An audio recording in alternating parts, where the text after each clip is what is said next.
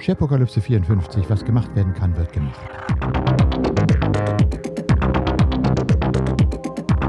Ja, einen wunderschönen guten Morgen. Hallihallo, herzlich willkommen. Hallo Chris. Guten Morgen, Michael. Ja, der Gruß geht wieder in die Schweiz. Äh, wie geht's dir? Alles frisch? Alles blendend, danke. Und der Gruß geht natürlich auch unsere Hörer, die hier bei der Sharepokalypse 54 mit dabei sind. Wir sind schon bei der 54. Ausgabe. In sechs Wochen im November äh, haben wir dann unser fünfjähriges Jubiläum. Schön. Ja, da müssen wir dann mal drüber diskutieren, ob wir in den fünf Jahren überhaupt was bewirkt haben oder nicht. Aber wir kriegen ja so wenig Feedback. Nein, halt, Moment, wir haben Feedback bekommen. Ähm, du hast Feedback eingesammelt für uns. Erzähl. Ja, also eigentlich hast du Feedback bekommen äh, zuerst, und zwar zum Titel. Zum Titel unserer letzten Ausgabe. Genau. Die oh letzte Ausgabe hieß Schleuder den Usurpator zu Poden. Ja. Zu Poben. Zu Poden? Zu Poten. Zu Poten, genau. Und da war ein Witz versteckt, der eigentlich kein Witz war, ja, der genau. dann aber als Witz verstanden wurde. Genau, und ich, ich, ich Blödi, hatte, äh, hatte auch, äh, hat tatsächlich einen Tippfehler gemacht. Äh, aber es war nachher als Witz drüber und dann habe ich, man sagte dann immer so, ja, dann kann man es als Witz gelten lassen. Und wenn unsere Hörer so clever sind, auch in einem Nicht-Witz den Witz zu erkennen, da besser kann es ja gar nicht sein, oder? Genau, also hier wären wir sicher froh, wenn wir diese Aufklärung noch hätten, aber wir haben uns entschieden, dann das zu lassen, weil der Usurpator schreibt man natürlich mit mit A, mit der Usurpator. Äh, O. Ja, ja, oder U oder I oder X. Ist doch sowieso egal, wie man das schreibt. Wir sind doch hier. Die Transkription wird da kläglich dran scheitern. Es ist ja wahrscheinlich nur, ähm, der Titel ist ja nur dazu da, um die künstlichen Intelligenzen zu verwirren. Weißt du? Damit Richtig. Und jemand hat mich noch darauf hingewiesen, dass ich dich korrigiert habe auf Nein. Äh, DNS, also auf die, äh, die Molekularstruktur. Ähm, hast du gesagt, das äh, sei die DNS von irgendwas? Mhm. Und ich habe gesagt, das ist die Nein, die DNA, äh, nein, die DNS und ich habe gesagt, dass du meinst die DNA, weil DNS ist das Domain Name System und äh, man hat mich dann, dann darauf hingewiesen, ähm, ich, wir beide hätten recht, weil die zu Deutsch ist das, steht das S für Säure und auf Englisch steht das, bei DNA steht das A für Acid.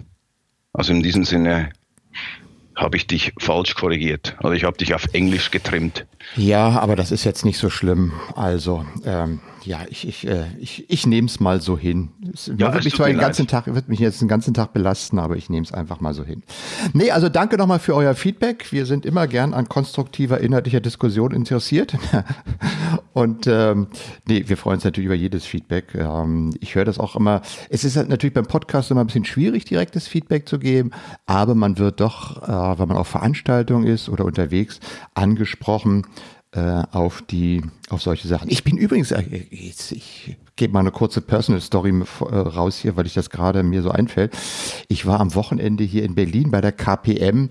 Die hatten so einen Handwerkermarkt aufgemacht und da konnte man sich dann so verschiedene ähm, ja, Designs angucken und da waren auch so ein paar Food ähm, Startups da, die dann irgendwelche Körner und Öle und so weiter dargestellt hat. Und ich stehe an einem Stand und da sagt dann der junge Mann gegenüber zu mir, ähm, sag mal, dich kenne ich doch. Warst du mal bei der PP-EDV auf einer Veranstaltung und hast da eine Bose-Box auf die ähm, für deinen Vortrag benutzt? Ja, stimmt. Das war vor fünf Jahren ungefähr. Haben wir mal einen Vortrag gemacht und da hatte ich meine kleine Bose Boombox mitgebracht, weil ich dachte, ähm, wenn ich irgendwo hinkomme und ein Video abspielen will, müsste doch der Ton sein. Und ich weiß nicht, wie vor Ort der Ton ist, also bringe ich meine kleine Box dabei.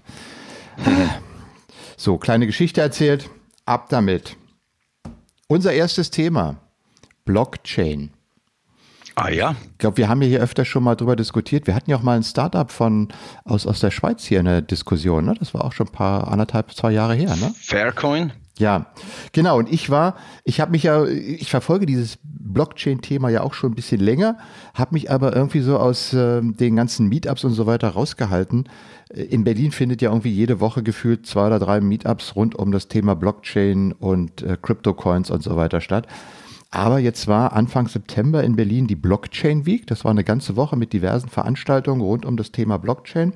Und unter anderem gab es da eine Konferenz, nannte sich decentral.io. Und das war sozusagen die, was haben Sie gesagt, die Leuchtturmveranstaltung. Ähm, dieser ganzen Blockchain Week mit, glaube ich, 200 Teilnehmern. Und man hatte mich eingeladen, auch dahin zu kommen. Und dann habe ich gesagt, auch wenn Sie mich so freundlich einladen, komme ich auch mal dahin. Und habe mir dann einen ganzen Tag mal das Thema Blockchain und so weiter angehört. Es war äh, recht interessant. Also ähm, es hat mir jetzt ein paar ganz interessante Einblicke gegeben. Ähm, das, äh, weil für mich ist ja, das habe ich aber auch schon öfter mal hier gesagt, also im Prinzip denke ich mal, dass dieses Blockchain-Thema an sich äh, und die Idee, die dahinter stecken, äh, ein paar ganz gute Ideen sind, dass nur die praktische Umsetzung äh, für mich als Außenstehender immer so, Blockchain ist gleich Kryptocoins, gleich Bitcoin und dann mhm. haben wir ja auch hier schon diverse Mal diskutiert, da wird was gehackt, da wird was, äh, da verschwinden Millionen und so weiter, was dann nicht unbedingt diesen äh, Ausdruck gibt von, von sicher und offen und so weiter, sondern eher, das ist hochspekulativ. Und auf dieser Konferenz gab es also ein paar schöne Vorträge, unter anderem einen von Meltem Demiros. Ross, oh, ist schwierig. Meltem Demiros.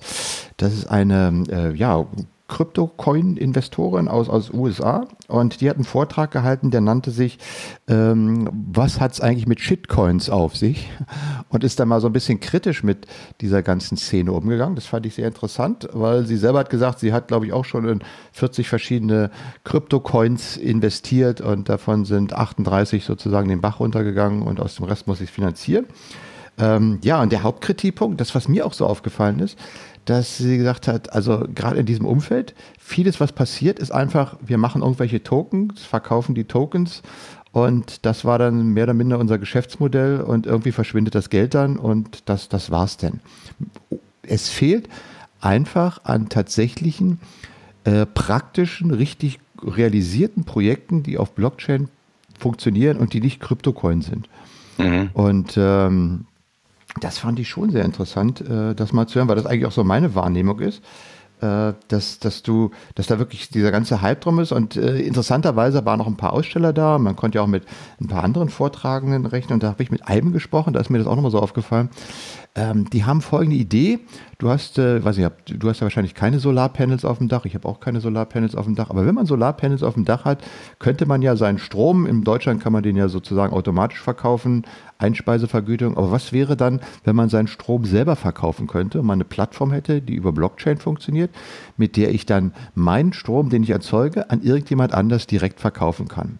So, das Beispiel, mhm. ich möchte, dass meine Kinder, die in den Kindergarten gehen, von dem Strom, den ich auf dem Dach produziere, den möchte ich direkt sozusagen meinem Kindergarten zur Verfügung stellen, äh, zu einem speziellen Preis. Und ähm, das wäre doch ganz toll, wenn man das so machen könnte. Und also wenn du das so hörst, so Idee, ach ja, und jeder kann das dann selbst bestimmen und wir müssen uns gar nicht mehr in die großen Konzerne winnen und wir kommen dann auf lokale Lösungen zurück und so weiter und so fort. Hört sich das alles ganz gut an. Wenn man dann ein bisschen länger dann mal spricht, sagt man, ja, und wo ist jetzt euer, wo, wo wird denn das schon eingesetzt? Naja, wir sind da noch in einer Pre-Alpha-Vorversion der Idee, die es vielleicht machen könnte, so nach dem Motto. Ähm, weil dann stellt sich heraus, äh, okay, es gibt ja da irgendwie so mal Stromkonzerne, die da was drauf haben. Dann gibt es irgendwie Regulatorien, die da was drauf haben, die du dann irgendwie anders machen müsstest. Dann müsstest du das ja überhaupt noch tatsächlich irgendwie, man müssten dann alle auf einer einheitlichen Plattform gehen.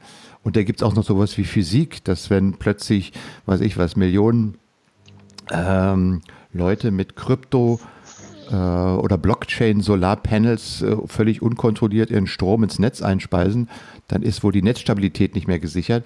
Ja, es gibt es alles, müsste man alles lösen, aber dann würde es schon laufen. Wo mhm. ich dann auch sage, okay, das ist interessant. Äh, also es sind sicherlich tolle Ideen da, was man machen könnte. Aber, und das habe ich also bei vielen auch gemerkt, die Realisierung, die ist dann noch sehr weit bei den meisten Sachen weg. Also es fehlt wirklich noch so der richtige Use Case, der auch so mir als Normalsterblichen sagen könnte, ah ja, das, ähm, das funkt. Wie siehst du das? Danke für die Frage. Ja, ähm, ich möchte jetzt mal deine Meinung dazu hören und korrigiere mich nicht wieder so falsch. Ja, genau. Also es heißt, äh, es heißt äh, DNA und nicht DNS. Achso. Ähm, ja, ich meine, Blockchain per se ist ja einfach mal eine Technologie. Und es ist eine Technologie, die mir erlaubt, eine sichere Datenbank, also eine, eine sichere Datenbank zu haben, wenn ich ein dezentrales, eine dezentrale Umgebung habe. Oder wo Dezentralismus wichtig ist. Und dieser Strom, dieses Strombeispiel finde ich jetzt, finde ich jetzt noch gut. Wenn ich nicht einen zentralen wenn ich, wenn ich keinen zentralen, ähm, keine zentrale Stelle habe, die die Verteilung steuern muss, dann macht Blockchain durchaus Sinn, oder so, dass ich sagen kann, ich habe so viel Kilowattstunden geliefert ähm, und und, und der andere hat so viel Kilowattstunden genommen, oder? Dann können wir das gegenseitig prüfen. Aber wie du richtig gesagt hast, oder? Wird genau ein solches Stromnetz muss eben zentral gesteuert werden, damit hier die Netzlast überall äh, gleich ist. Und in diesem Sinne ist eben die Technologie zwar die richtige, aber die ich kann eben das Stromnetz nicht dezentral aufbauen, oder? Weil dann hm. passt das überhaupt nicht. Also ich genau im Stromnetz brauche ich eine zentrale regulatorische Stelle, oder? Die mir schaut, dass ich, äh, dass ich immer, immer die gleiche, die gleiche Netzfrequenz auch habe, oder? Dass ich quasi die Verbraucher, die, die der Gesamtanteil der Verbraucher und der Gesamtanteil der Produzenten in einem Gleichgewicht steht. Das ist ja die Aufgabe. Ich weiß es nicht genau, wie es in Deutschland ist, aber hier in der Schweiz ist das, äh, ist das eine Bundesstelle, die das ja. managt. Das ist ja in Deutschland ist das auch. Die müssen ah. dafür sorgen, dass die, ich weiß nicht, das ist die Bundesnetzagentur, nee, die Bundesnetzagentur ist für, äh, für die Telefonnetze zuständig, aber es gibt auch eine Stelle, die, die dafür also sorgt, in der Schweiz dass heißen die Swissgrid. Ja. Und dann gibt es verschiedene Stromhersteller, aber die sind alle, Swissgrid macht, managt die Kabel, oder? Mhm. Und, und die großen Masten so und, und die Verteilung, oder? Ja. Aber äh, Blockchain per se finde ich eine gute Technologie, aber das heißt ja nicht, dass ich alles damit machen muss. Nee, ich, also ich sag ja nicht, alles machen muss. Mir würde es ja schon reichen, wenn es zwei, drei Beispiele gäbe, wo man das richtig gut machen könnte damit oder irgendwas richtig gut umsetzen könnte. Wobei ich dann auch in der Diskussion gehört, dass eigentlich die Blockchain-Technologie von der Idee her gut ist.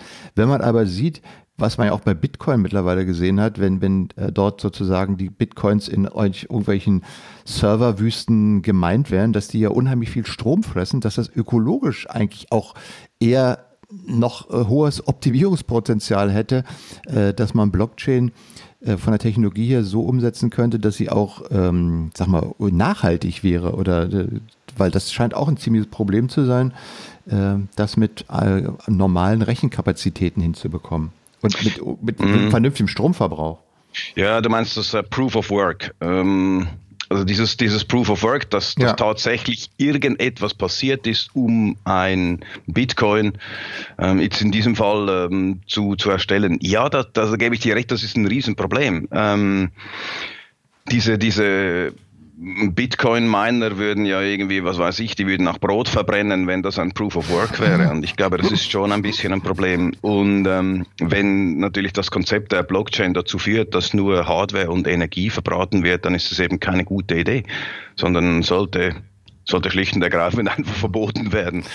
Weshalb ähm, ich weil, mal kurz ergänzen, weshalb ich mich jetzt auch äh, gesagt habe äh, auf die Einladung, jetzt, jetzt gehe ich tatsächlich mal hin und schaue mich mal ein bisschen genauer um in Richtung Blockchain, ist, weil ich eine Woche vorher ähm, einen Artikel gelesen habe, der äh, hieß ungefähr Microsoft äh, Office 365 oder Microsoft 365, die Blockchain steht vor der Tür. Und dann habe ich mir das ein bisschen genauer angeschaut.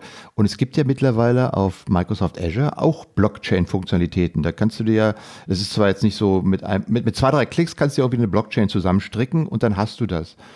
Und ähm, gestern habe ich ja die äh, Ignite Keynote äh, gesehen von, aus, aus Orlando, von Satya Nadella, von der großen Microsoft-Konferenz.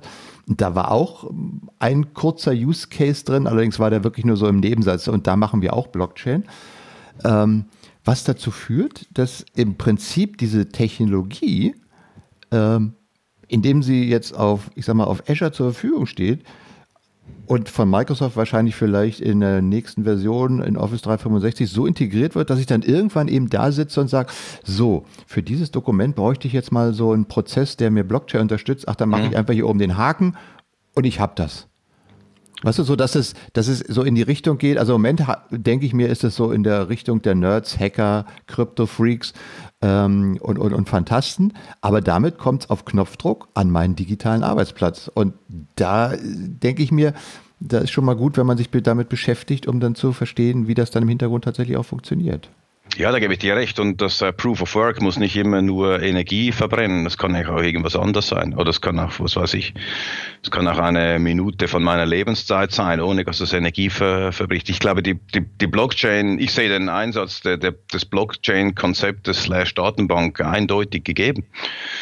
Einfach aktuell dieses, äh, das, die Bitcoins, die auf dieser Blockchain jetzt laufen. Also Konzept, also speziell das Konzept der Bitcoins ist, ist einfach hochproblematisch, eben wie gesagt, weil es äh, unendlich viel Energie verschwendet, die wir eigentlich äh, als Welt irgendwo anders einsetzen könnten.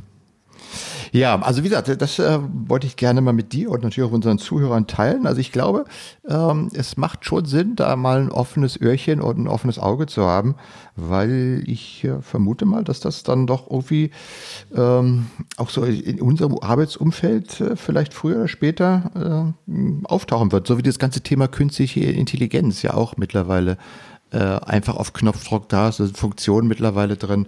Aber das machen wir mal in der nächsten Folge. Das habe ich ja schon gesagt, Künstliche Intelligenz machen wir in der nächsten Folge mal ein bisschen ausführlicher. Mhm. Ja, das waren sozusagen meine Blockchain-Erfahrungen. Also war sehr spannend, äh, waren auch äh, sehr, sehr äh, crazy Typen dabei. Also ähm, ich werde mal auch in Berlin mal wieder das ein oder andere jetzt Meetup besuchen hier von, von äh, aus der Blockchain-Szene, um mich da auf dem Laufenden zu halten. Mhm. So, nächstes Thema. Du hast ein bisschen die Nachrichten aufgearbeitet. Ja, die Nachrichtenlage der, der Apokalypse war wieder, also es, es, war wieder voll. Es gibt ja. volle Taschen. Es war, war echt was los. Ähm, ich glaube, zum, zu der schlechtesten Nachricht kommen wir am, am Schluss. Aber ähm, ein, eine Geschichte, die ein bisschen Staub aufgewirbelt hat, ist, dass ähm, die Android-Handys die Standorte übermitteln, und zwar nicht nur ein paar Mal, sondern hunderte Mal am Tag. Und ähm, auch, auch wenn es nicht sind. läuft. Hm.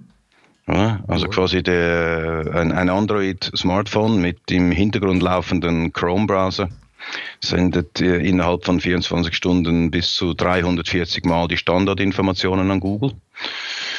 Und ähm, abschalten lässt sich das nicht so richtig. Also es gibt so Einstellungen, die sagen Standortangaben ähm, ähm, übermitteln und wenn man das deaktiviert, macht eben der, der Standard, also der Google Chrome Browser übermittelt auch noch und ähm, Map übermittelt auch noch. Also es ist so quasi das Betriebssystem übermittelt. Also eigentlich übermitteln alle alles und, und das nützt auch nichts, wenn man ähm, wenn man hier in den äh, Flugmodus geht, weil es wird trotzdem weiter, die GPS-Daten sind ja passiv, äh, die werden trotzdem aufgezeichnet und sobald ich wieder online gehe, wird es dann übermittelt. Und ähm, logischerweise ähm, lässt man sich das nicht so auf sich sitzen und äh, da gibt es jetzt bereits Datenschutzorganisationen, ähm, ähm, wie zum Beispiel die, die EPIC hat die, die US-Aufsichtsbehörden, die, die FTC, ähm, das, äh, darauf hingewiesen, dass Google hier logischerweise äh, Datenschutzauflagen äh, ähm, verletzt habe und äh, Konsequenzen äh, lauter werden. Ähm, außerdem ähm, sind äh, potenzielle Sammelklagen ähm, wurden in San Francisco eingereicht und und und und. Und das haben wir gesehen, oder? Es so langsam so langsam beginnen sich die, die Konsumenten und äh, Datenschutzstellen ähm, sich, sich durchzusetzen. Also es gibt ja jetzt bereits auch in Europa erste Klagen, die in, so richtig in die, nicht nur in den Millionen, sondern so langsam in die Milliarden gehen. Mhm. Und ähm, ich glaube, so der Damm beginnt zu, zu brechen. Der Damm beginnt zu brechen, äh, auch bei Google, oder? Und es ist natürlich eben nicht das, was ich als User erwarte, wenn ich sage, ähm, ich möchte keine Daten oder möchte keine Standarddaten übermitteln, dass dann jede Applikation äh, einzeln ähm, soll ich sagen, ähm, Daten äh, abgreift, ohne, ja. ähm, ohne mich darauf hinzuweisen. Dass sie die Daten sozusagen rausschleudert, ja.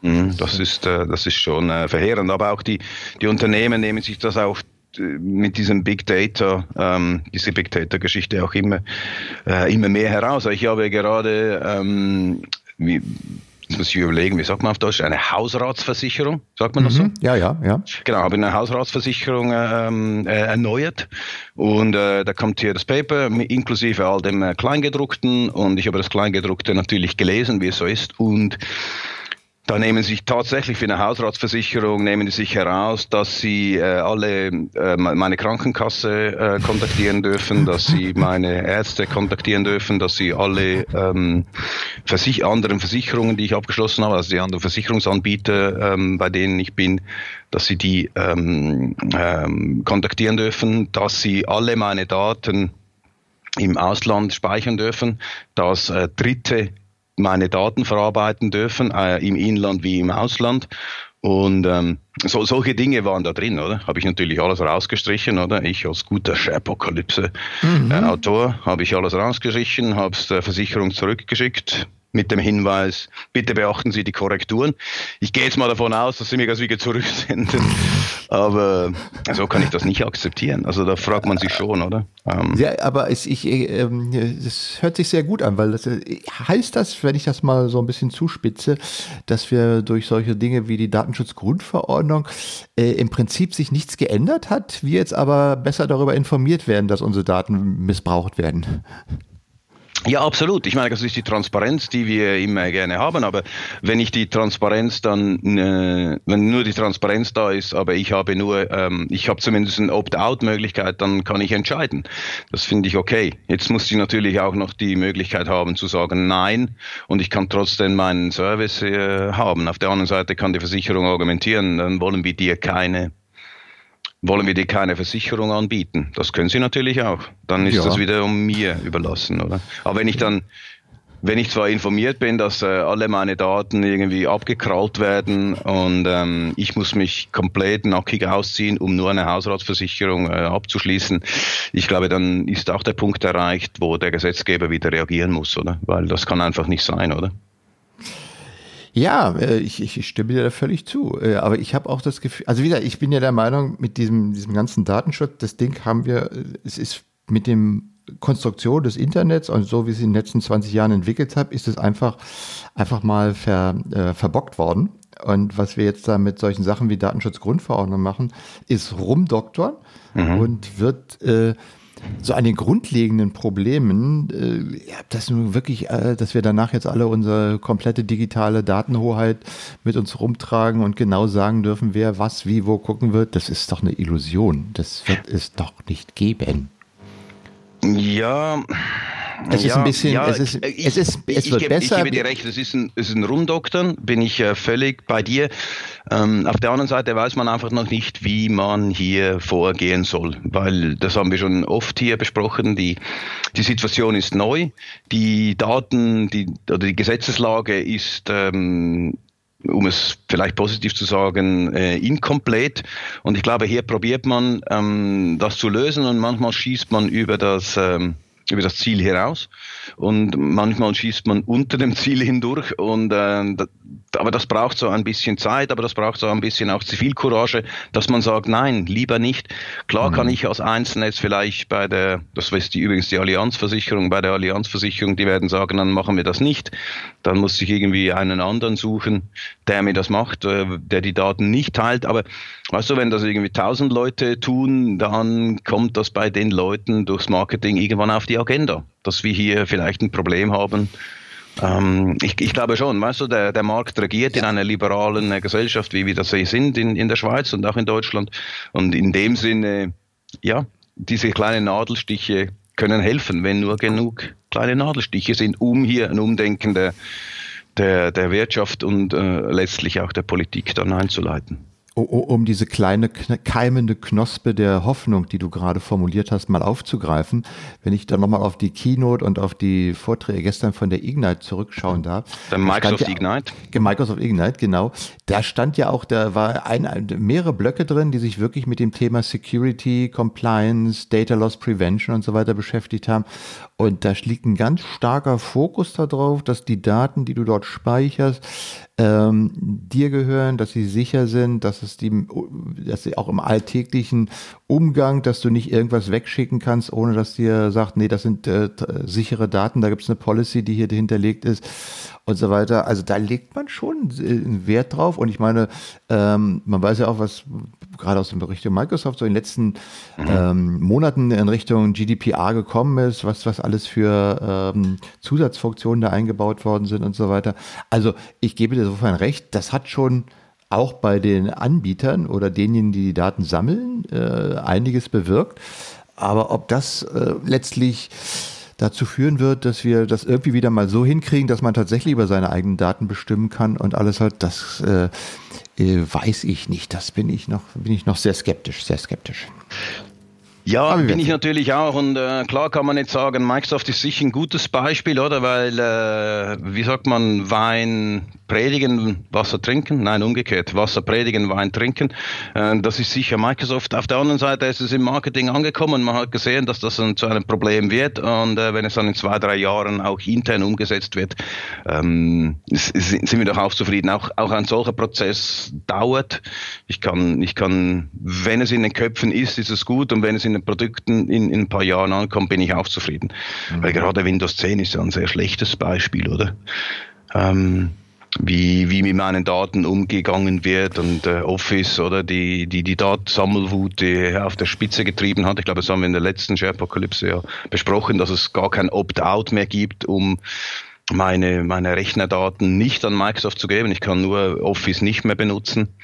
Ähm, aber ich kann nicht sagen, ich möchte Office benutzen, ohne Daten zu teilen. Ja, es ist, es ist ein, ich sehe das, die, die Politik ist hier wirklich auch in einer Zwickmühle, weil, weil die, die Datensammelei, die, die mag ja für den Einzelnen persönlich unproblematisch sein, vielleicht sogar vorteilhaft erscheinen. Wenn, wenn man Google Maps benutzt, ist es, ist es ja, wie soll ich sagen, nur fair, eigene Geschwindigkeitsinformationen mit anderen zu teilen, damit sie sehen, habe ich jetzt Stau oder habe ich nicht Stau, dass ich eine Echtzeit habe. Das, das ist absolut positiv für, für, für alle Teilnehmer.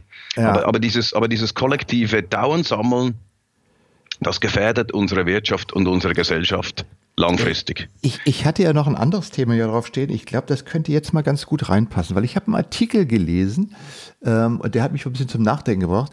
Apple hat ja gerade seine neuen Phones vorgestellt, ne? Das X und XS und keine Ahnung, hm. was heißt. X, und X Max, jetzt X weiß man nicht mehr, und, genau, welches, genau. welches ist, ja. Und der stellt die Frage, ist es eigentlich, äh, darf so ein Smartphone 1500 Euro kosten? Sehr groß, wenn es so eine Ausbau ist. In solchen Regionen ist er mittlerweile mal angekommen, wo alle die Hände über den Kopf zusammenschlagen, was ist das denn, ist ja völlig überteuert und so weiter und so fort. Ähm, der sagt aber die Argumentation, ich meine, was, wir sagen ja immer, wir freuen uns daran, dass wir so Google oder ein Android-Phone für wesentlich ein Apple und ein Ei kaufen können und so weiter und so fort. Ein Apple und ein Ei, habe ich gesagt. Hast du das gemerkt?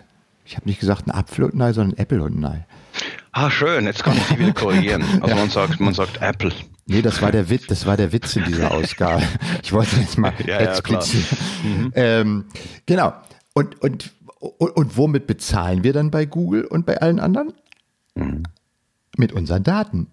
Und bei Apple bezahlen wir damit unsere Daten. Apple äh, gibt, blendet uns ja keine Werbung äh, ein, soweit ich das mittlerweile verstanden habe. Ich habe auch gerade gestern, ich weiß nicht, die haben irgendeinen Anbieter gekauft, äh, was so ein Bilddienst oder war das ein Musikdienst oder irgendetwas, ähm, der früher immer mit, mit Werbung ähm, äh, funktioniert hat. Und den haben sie jetzt in ihr System integriert. Und nachdem das jetzt bei den ganzen Behörden durch ist, dass sie das übernehmen dürfen, wird mhm. in diesem System jetzt die Werbung abgeschaltet. So, damit mhm. kriegst du da keine Werbung mehr mit rein.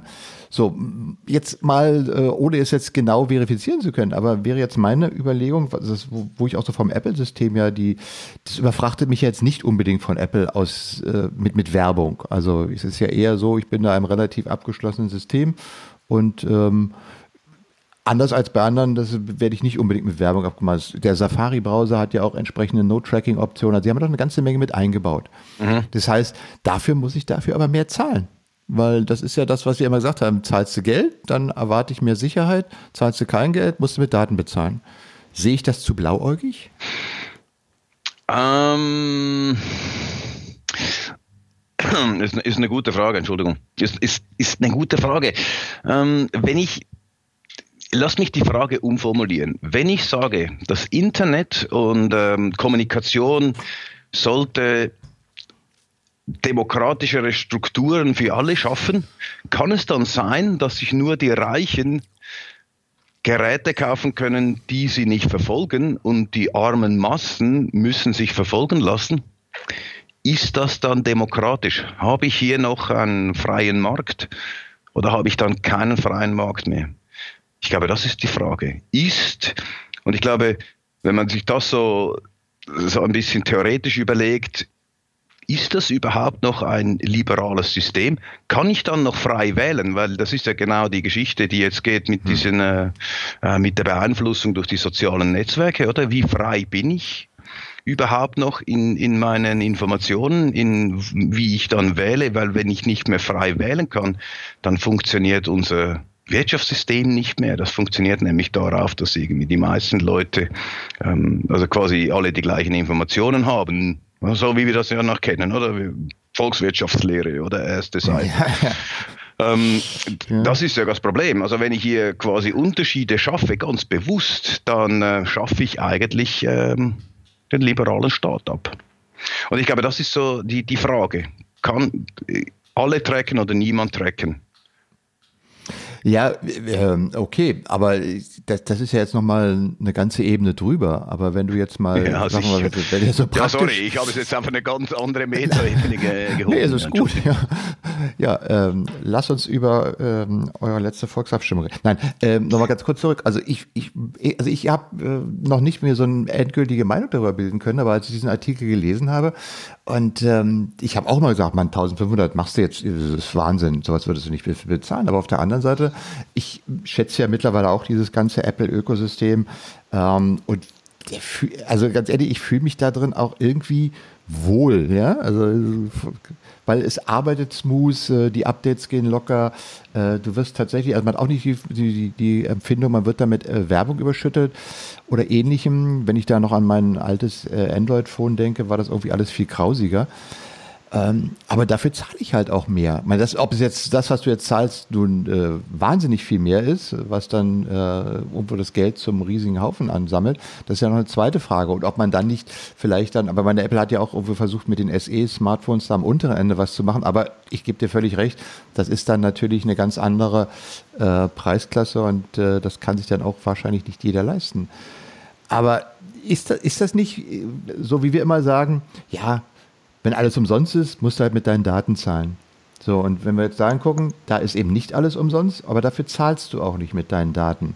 Vielleicht nicht in diesem Umfang, weil Apple nutzt natürlich auch die Daten wahrscheinlich, äh, um, um bestimmte Sachen äh, für seine eigenen Produkte auszuwerten. Aber ich bin der Meinung, dass Apple nicht die Daten nimmt und sie irgendwo hin verkauft, äh, die sie gewinnen, sondern das behält sie, äh, behalten die in ihrem Ökosystem und äh, anders als die anderen. Also, da gebe ich da gebe ich dir recht, dieses Gefühl habe ich auch. Ich kann es nicht belegen, dieses Gefühl habe ich auch.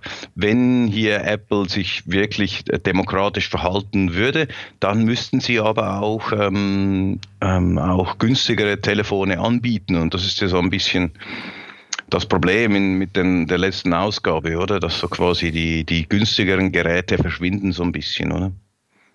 Ja, das wird ja, so ein bisschen auch moniert, oder? Also ich bin auch so ein Fan, ich lebe auch in der, in der Apple, ähm, in, der Apple-Umgebung, ähm, in dieser Closed User Group aber ähm, habe hier so ein kleines SE, weil mir das vom Formfaktor gut gefällt, ähm, weil ich vor allem telefoniere damit, äh, sonst mhm. brauche ich meinen Laptop.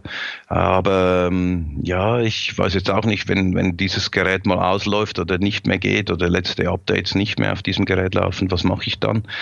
Ähm, will ich mir so ein teures Gerät kaufen, obwohl ich eigentlich äh, nur telefoniere damit oder, oder nehme ich dann quasi ein Feature oder Function Phone? Ähm, das ist alles noch so.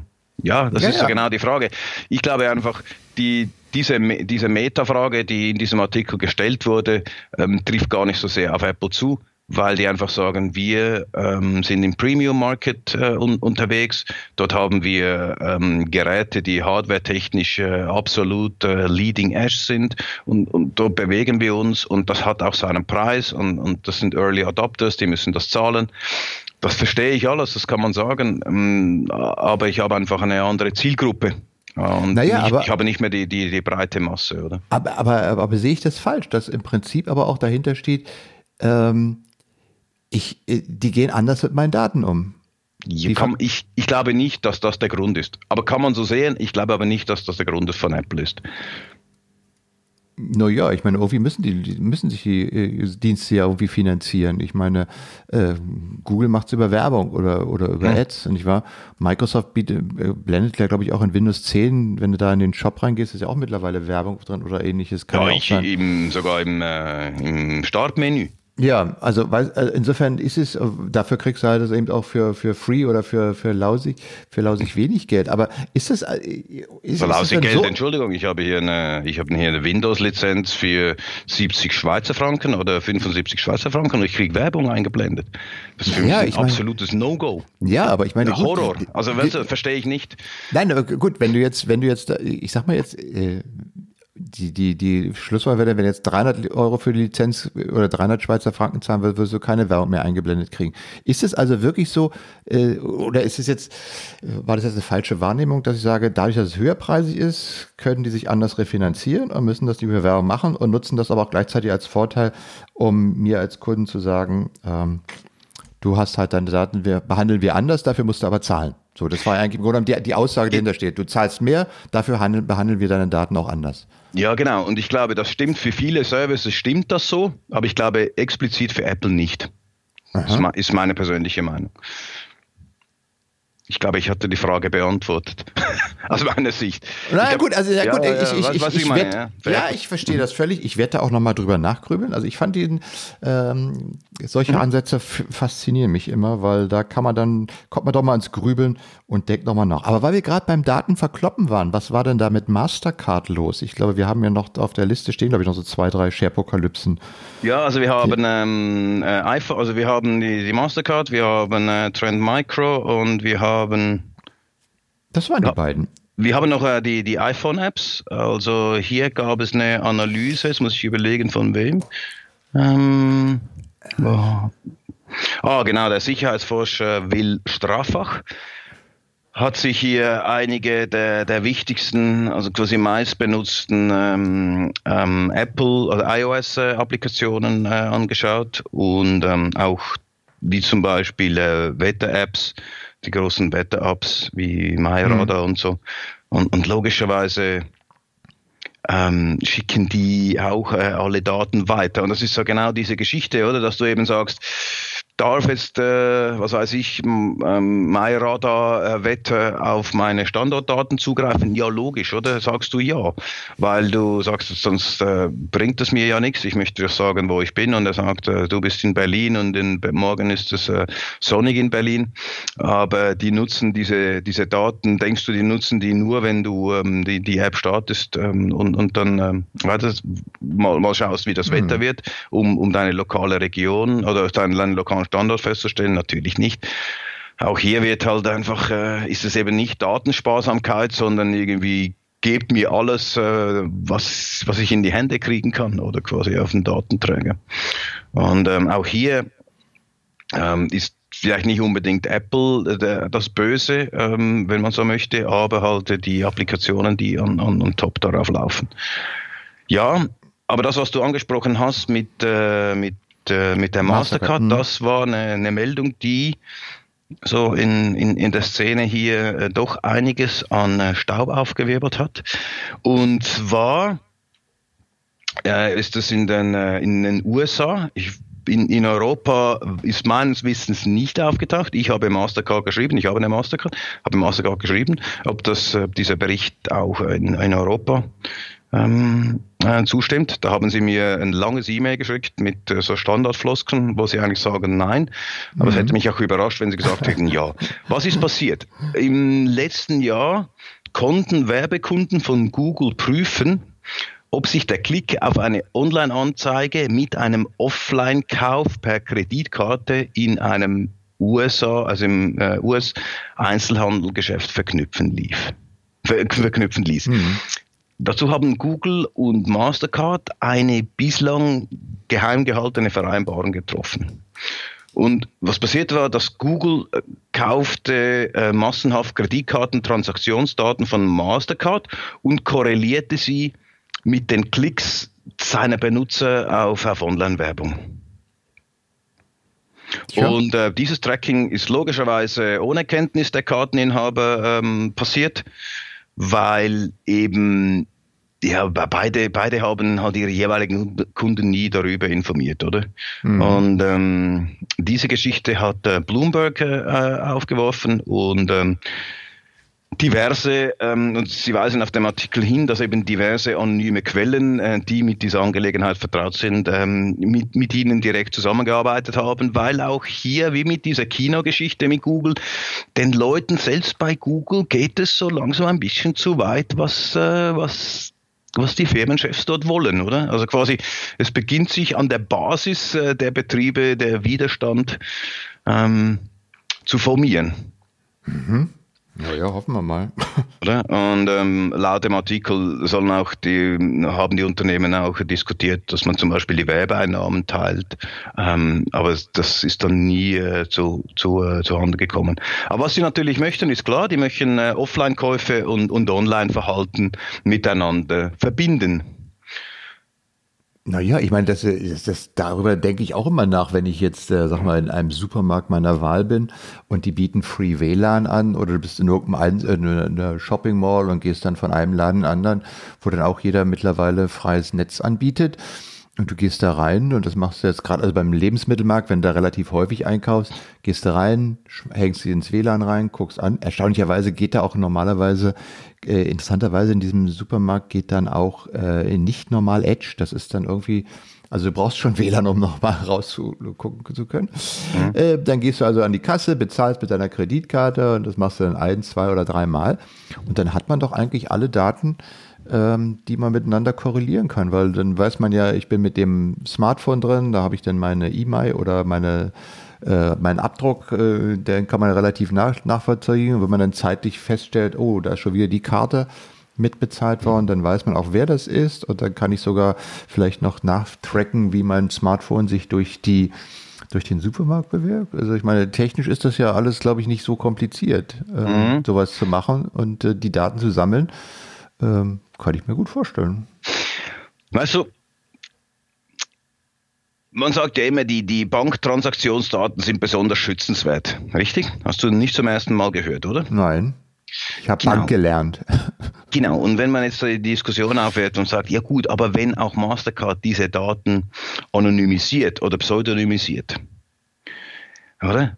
Offensichtlich sind sie immer noch genug auswertbar, sonst würden ja. sie ja das nicht machen. Genau. Also quasi, wenn es das heißt, äh, das funktioniert.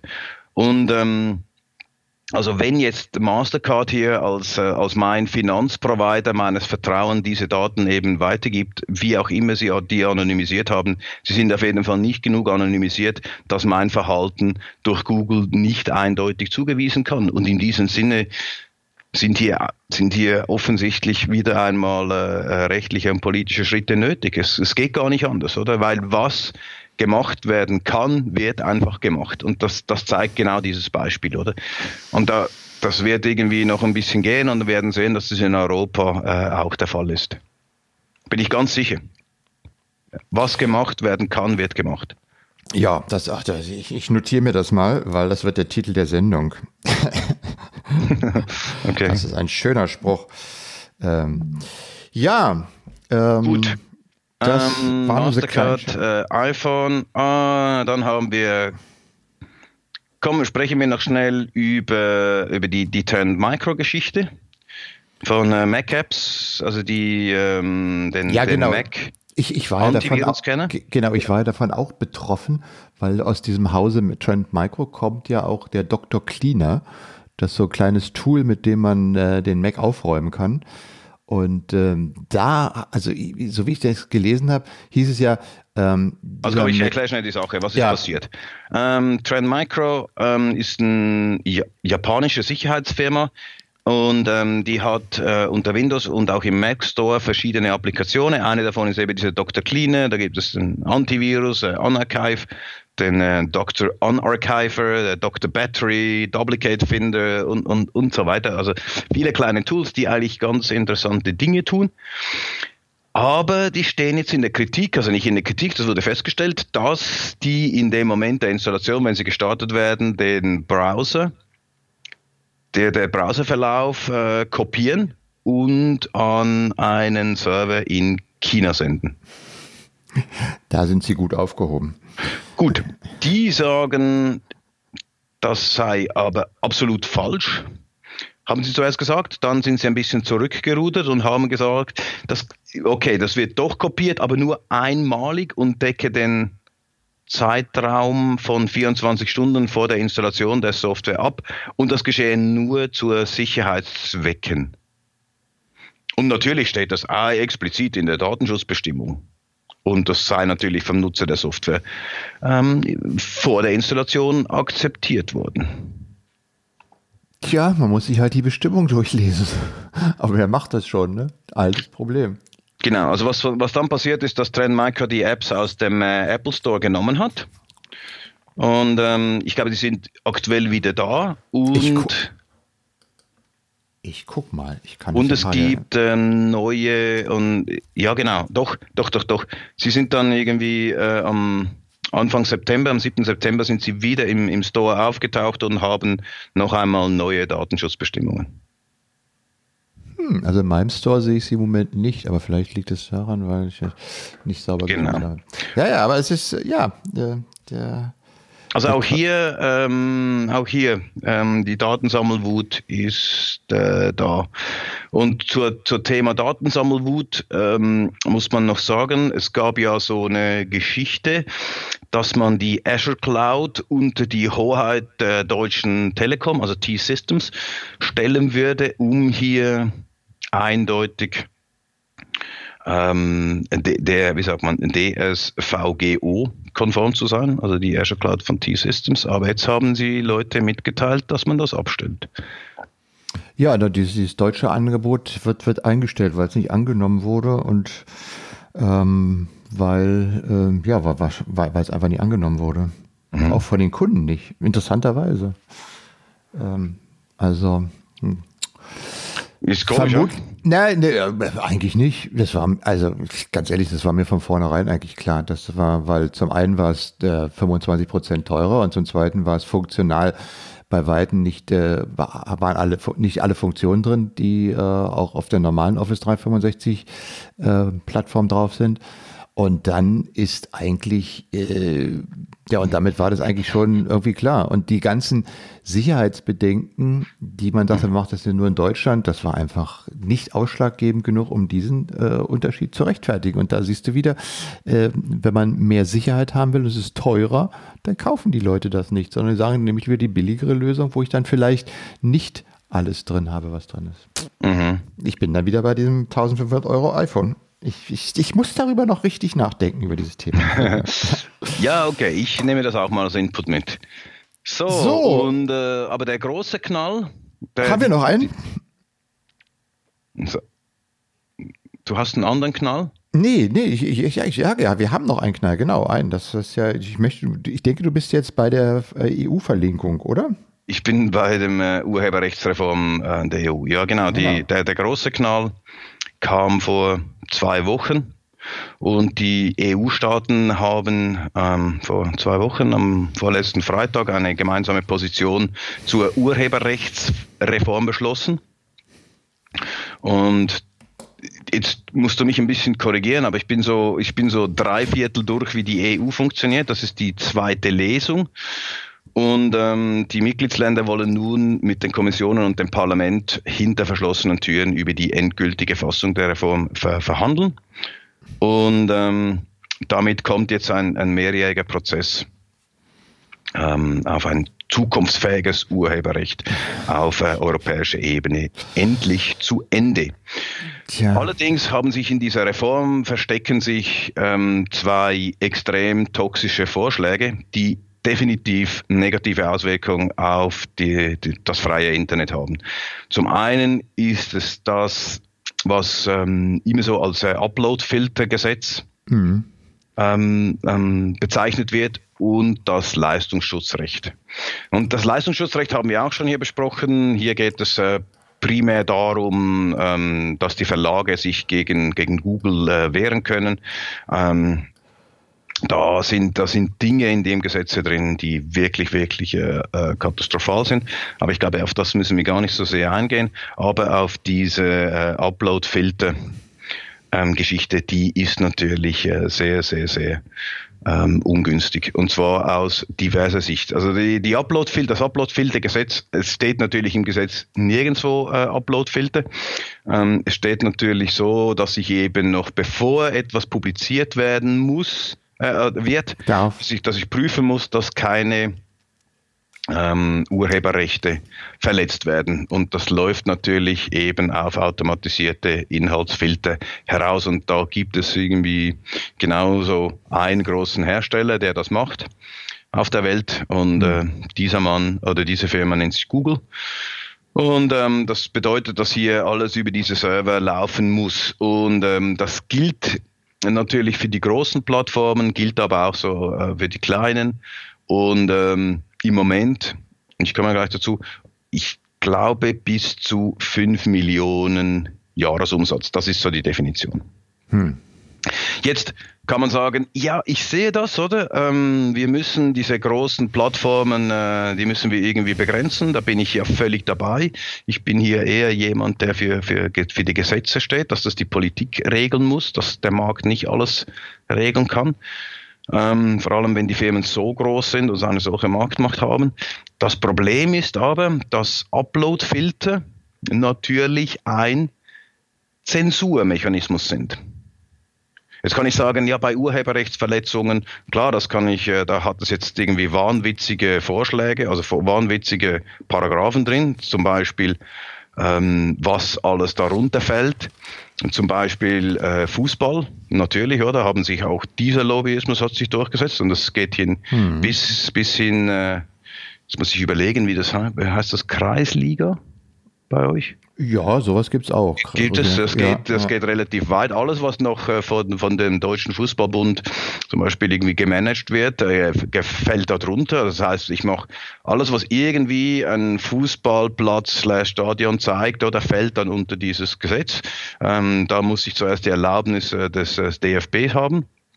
Was wiederum bedeutet, ich mache ein Selfie ähm, in, in, äh, auf dem Platz wo hinten noch der, der Fußballrasen und, und äh, zu sehen ist, dann fällt das äh, unter das Urheberrechtsgesetz und äh, darf erst mit, äh, mit der Zustimmung des DFBs eigentlich hochgeladen werden. Das steht also drin. Ist nicht, ist nicht ein Witz. Und das ist ja genau diese Geschichte, wo die ein bisschen in den Medien äh, kolportiert wurde, wo eben Herr Voss, der das Gesetz ähm, vertreten hatte, ähm, gesagt, wo jemand ihn gefragt habe, aber ist, ist Ihnen klar, dass wir eben nicht mehr einen Fußball hier äh, vom Samstagnachmittag auf der Wiese, dass ich das nicht mehr äh, teilen kann auf Facebook? Und er sagte, von was sprechen Sie, oder? Steht das wirklich drin?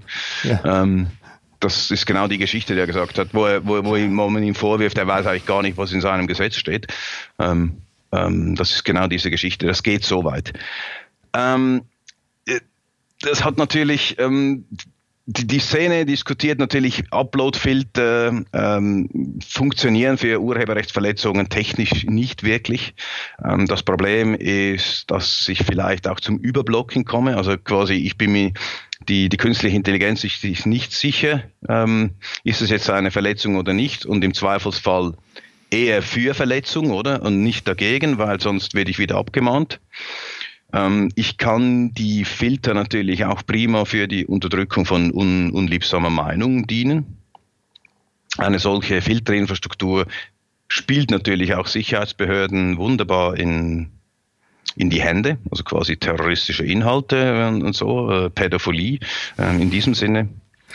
Und ähm, ich glaube, man kann so ein bisschen ich habe mir so für die, für die Shownotizen habe ich mir aufgeschrieben, man, man kann davon ausgehen, dass die Innenminister durch das Vehikel der Upload-Filter eine Sicherheitsinfrastruktur vorinstallieren möchten, für die es sonst erst langwierige Prozesse durch ihre jeweiligen Parlamente mit Diskussionen, Lesungen und Abstimmungen und so weiter durchstehen müssen. Habe ich mir notiert. Das wollte ich anbringen. Mhm. Und was ist passiert? Es wurde angenommen. Und ich, also quasi die, äh, die EU, die EU-Kommission hat schneller reagiert, als wir eigentlich die Sendung machen können. Ähm, die haben bereits vom 12.09.2018 ist hier, ich verlinke das gern, das ist das PDF der Europäischen Kommission, und zwar Vorschlag für eine Verordnung der Europäischen Parlaments und Rates zur Verhinderung der Verbreitung terroristischer Online-Inhalte. Ist schon da. Okay, also nutzen wir nutzen wir doch diese Upload-Filter, um äh, terroristische Online-Inhalte ähm, zu filtern. Zu filtern. Genau. Und äh, hier, ich, ich scrolle hier ein bisschen durchs PDF, hier durchs Management Summary, zu der Zusammenfassung. Ähm, es ist es ist wirklich krass und das gilt für alle. Ja? Ähm, also es gilt nicht nur für, für Hosting, es gilt nicht nur für Hosting-Anbieter, äh, ähm, sondern eigentlich alle sind verpflichtet. Alle sind verpflichtet, gegebenenfalls ähm, proaktiv im Verhältnis zum Risiko stehenden Maßnahme aha, innerhalb einer Stunde ähm, entweder direkt zu erkennen oder innerhalb von einer Stunde aus ihrer Plattform ähm, zu entfernen. Und äh, das muss mit automatischen Erkennungswerkzeugen ähm, zu entfernen sein. Also alles spricht darauf hin, wir haben diese automatischen Upload-Filtern, die müssen alle benutzen. Wenn etwas durchkommt, muss alle, nicht nur Hosting-Anbieter, große Hosting-Anbieter, alle, auch du mit deiner Apokalypse, dass wenn jemand hier terroristische Inhalt als ähm, ähm, Kommentar auf äh, unseren Apokalypse-Blog nimmt, müssen wir das äh, innerhalb einer Stunde entfernen, automatisch erkennen. Und wenn wir es nicht, wenn es durchgeschlüpft ist, muss es innerhalb einer Stunde entfernt werden sein. Hm. Kommt, ist schon da. Wie, die waren schneller, als wir senden können. Ähm, und ich glaube, das ist offensichtlich. Ähm, ich, ich behaupte hier die These, da in, in ein paar Wochen werden wir äh, ein weiteres Gesetz haben zur Pädophilie. Und wenn wir das schon haben, wird es auch für die Polizei kommen, um hier endlich diese Drogenbosse ähm, auch zu erkennen. Wenn man, äh, dass, dass, dass man hier auch äh, auf diese Daten der Uploadfilter auch äh, auch äh, Drogen- und Finanzdelikte erkennen kann. Und dann haben wir es. Äh, das ist genau das, von dem wir eigentlich seit 54 äh, Folgen warnen. Und das wurde gerade beschlossen. Ich bin mir nicht sicher, wie, also so wie ich die Europäische Union kenne, ist in, in ein, die dritte, es gibt eine dritte Lesung, aber ähm, das wird dann definitiv durchgewunken und dann muss es wieder, muss wieder prozessiert werden. Ähm, auf der anderen Seite, äh, jetzt musst du mir helfen. Ich glaube, das ist ähm, diese Urheberrechtsreform, die muss umgesetzt werden, oder? Oh, da bin ich überfragt, ganz ehrlich. Ob, ob sie, du meinst, ob sie aus der europäischen Rechtsprechung, in, äh, aus dem europäischen Recht in die, äh, lokales Recht umgesetzt werden? Nationales ja, ja, genau. Recht. Da gibt es ja zwei unterschiedliche. Da musst du mir ein bisschen ja. helfen. Ich bin ziemlich sattelfest in der Schweiz, aber nicht ganz so sattelfest in der EU. Es gibt zwei unterschiedliche äh, ähm, dieses Verfahren. Verfahren, ja, oder? Ja. Das eine ist quasi so eine Empfehlung, die, die dann äh, mit, mit lokalem Recht äh, umgesetzt werden kann. Und das andere ist, das muss ich glaube, das ist eine Muss-Empfehlung. Wenn ich also ich bin ganz sicher, ist, ich weiß, dass es eine Muss-Empfehlung ist. Ähm, ich weiß nur nicht genau, wie, wie, wie der korrekte Name ist. Ja. Ähm, aber ja, ähm, das ist quasi eine Antiterrorismusverordnung und ähm, man kann es nicht anders sagen. Auch, ähm, ähm, auch, auch entsprechende äh, europäische ähm, Behör also behördische NGOs, wie zum Beispiel die EDRI, ähm, ähm, nennt, nennt es ganz klar, das ist, äh, das ist äh, Zensur. Also hier kommt, hier kommt ein Zensurgesetz auf die EU zu, die dann in, entsprechend genutzt werden kann. Und äh, das ist eine sehr, mal abgesehen davon, dass das Leistungsschutzrecht ein Witz ist und ähm, dass dieses, ähm, diese Upload-Filter ähm, nicht, nicht ihren Zweck erfüllen, sondern einzig und alleine ähm, zur, zur Zensur ähm, genutzt werden können und, und das schneller kommt, als man äh, denken kann. Also es steht schon, die, die Vorschläge sind schon da, sind äh, öffentlich publiziert. Also das geht irgendwie schneller, als wir gedacht haben. Und ich glaube, hier haben wir in der, in der Europäischen Union ähm, ein, ein, ein echtes Problem. Auf der anderen Seite haben wir ein echtes Problem, dass wir die großen Plattformen ähm, dass wir den Einhalt gebieten müssen, aber wir haben, wir tun das nicht. Stattdessen schmuggeln wir hier, schmuggeln wir ein Gesetz äh, rein, das eigentlich die, die Bürger noch mehr überwacht. Und äh, das gibt mir echt, echt, echt zu denken. Und das sind echt, echt schlechte Nachrichten. Jetzt haben wir aber einen ziemlichen Bogen gespannt. Am Anfang waren wir noch bei der Datenschutzgrundverordnung, die unsere persönliche Datenhoheit verbessern sollte aus dem Hervorgang aus der EU. Und jetzt sind wir am Punkt, wo wir wieder mal eine schöne Scherpokalypse haben. Es ist mhm. äh, ja, ich, äh, ich kann es nicht anders sagen. Ich bin noch äh, ich bin noch, äh, ich bin noch ein bisschen schockiert. Äh, klar, ich bin froh, dass wir nicht in der Europäischen Union sind, äh, in der Schweiz. Auf der anderen Seite, wir werden diese Gesetze übernehmen, die gelten hier auch. Und ähm, wie sehr, wie sehr sie das freie Internet beeinflussen und wie sehr sie das Internet-Business als, als Ganzes beeinflussen, ich glaube, das äh, kann man noch gar nicht abschätzen. Und ich glaube aber, ja. das wird massiv sein. Ja, das hat neu jemand gesagt, die Welt hat sich entschieden, Cloud zu machen und wir in Deutschland mit unseren 80 Millionen bleiben irgendwo dann irgendwann mal auf einer Insel zurück, wenn wir uns, wenn wir da nicht mitmachen. Das muss man ja auch mal noch sehen. Äh, die Europäische Union ist sicherlich ein, ein äh, maßgeblicher oder ein wichtiger Block, aber es ist nicht das Zentrum der Welt. Äh, und die Zentren der Welt liegen vielleicht ein bisschen mehr verteilt. Und die haben vielleicht auch andere Rechtsvorstellungen und andere Vorgaben. Und es müsste sich aus meiner Sicht heraus, wenn ich das jetzt mal so als, als, als Zusammenfassung sehe, was wirklich fehlt, was da, glaube ich, den ganzen diesen ganzen Unsinn teilweise auch hervorbringt, ist, dass sich äh, keiner mal wirklich damit auseinandersetzt, was eigentlich ein zum Beispiel ein modernes Leistungsschutzrecht oder eine Durchsetzung unserer, wie man so schön sagt, normalen Regeln, die wir haben. Wir haben früher auch die Leute nicht mit, äh, weiß ich was, mit terroristischen Sachen überzogen oder ähnliches. Nur weil es jetzt im Internet geht, ähm, äh, soll's, äh, soll man sozusagen, äh, hat es eine andere Qualität. Wir haben es hier mhm. auch schon drüber gesprochen, über diese, weißt du, was, was man normalerweise so macht. So der normale, gesunde Menschenverstand sagt so, wir leben hier in einer vernünftigen Miteinander und so weiter und so fort. Und das auf einen digitalen Weg umzusetzen. Ne? Es ist eben nicht mehr so, dass man heute, weiß ich was, heute gibt es eben keine Zeitung mehr, die Nachrichten sind online und äh, die verteilen sich anders und da gibt es eine andere Geschichte mit Verlinkung und ähnlichem und, und, mhm. und so weiter. Also das ist ja. das äh, aber, Leistungsschutzrecht. Genau, ja, genau aber äh, als Beispiel, ne, da muss man erkennen, dass das irgendwas völlig Neuartiges ist und dass unsere Gesetze, die darauf aufbauen, einfach nicht dafür ausgelegt sind. Also müsste man sich mal ganz generell überlegen, wie das richtig sein soll und nicht einfach nur zu überlegen, dass dann vielleicht ein paar Verleger sagen, oh, wir haben den Zug verpasst, wir müssen jetzt irgendwie Geld daraus machen und äh, dann macht man einfach so eine Geschichte, wo ich dann, weiß ich was, nur noch zwei Worte aus dem Link verlinken darf, wo, man sagt, äh, hä? Also allein wenn du, wenn du sowas schon als, als Lösung, als, als mögliche Lösung siehst, dann sagst du doch als jemand, der online unterwegs ist, hä? Was soll das? Ja. ja. Und, also da fehlt wahrscheinlich, weil da, und wenn du dann, wie du so schon sagst, die Leute mal fragen, wissen sie eigentlich, was sie da unterschrieben haben? Äh, nö, habe ich gar keine Zeit gehabt zu lesen und so weiter. Die haben gar keine Ahnung davon oder sind einfach nicht tief genug in der Materie drin, sondern nicken dann das ab, was ihnen da vorgesetzt wird.